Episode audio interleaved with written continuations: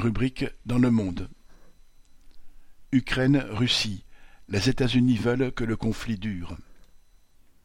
Visite de hauts responsables, augmentation des aides financières et militaires, livraison massive d'armes. Les dirigeants américains tiennent à montrer qu'ils s'engagent davantage dans la guerre en Ukraine face à la Russie. Le 27 avril, le secrétaire d'État américain déclarait citation, Nous voulons maintenant voir la Russie affaiblie à un point tel qu'elle ne puisse pas recommencer des choses comme envahir l'Ukraine. Fin citation. Le 28 avril, Joe Biden demandait au Congrès une rallonge de 33 milliards de dollars destinés à l'Ukraine, dont 20 milliards pour lui livrer des armes. Une telle somme représente trois fois le budget militaire annuel de ce pays.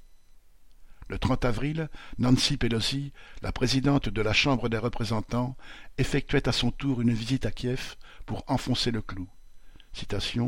Nous serons à vos côtés jusqu'à ce que le combat soit terminé.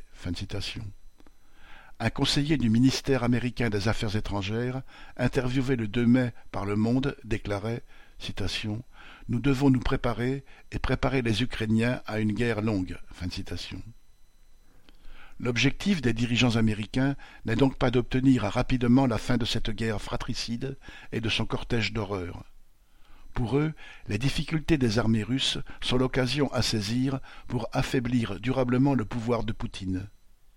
Ils veulent renforcer ainsi les positions de leurs capitalistes en Europe de l'Est et accessoirement en profiter pour affaiblir celles de leurs alliés européens. Affaiblir au maximum la Russie, cela signifie prolonger la guerre.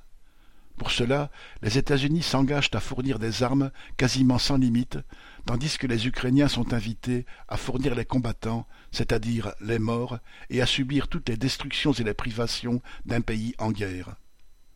Et quelles seraient les conditions d'un arrêt des combats pour les dirigeants américains? S'agit-il du retrait des troupes russes des villes et des régions occupées depuis le 24 février dernier? Du retour à l'Ukraine de l'ensemble du Donbass, y compris des régions qui avaient fait sécession en 2014, du retour de la Crimée annexée par Poutine en 2014, il se garde bien de le préciser. À la question, que signifie défendre son pays, quels sont les objectifs réalisables, le conseiller américain déjà cité a répondu, c'est aux Ukrainiens de décider. Mais quels Ukrainiens?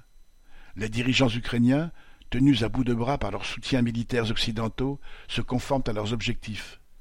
Quant à la population ukrainienne, avec toute la variété de ses sentiments vis-à-vis de Zelensky, des États-Unis ou de la Russie, avec ses aspirations légitimes à la paix, personne ne va la consulter sur la marche de la guerre, ses objectifs et sa fin éventuelle. Quand Biden et les dirigeants de l'impérialisme américain estimeront que le conflit a assez duré, ils sauront trouver avec Poutine et les privilégiés russes un compromis et Zelensky devra s'y conformer. Entre-temps, la population ukrainienne aura payé le prix fort pour cette guerre entre deux blocs par peuples interposés. Xavier Lachaud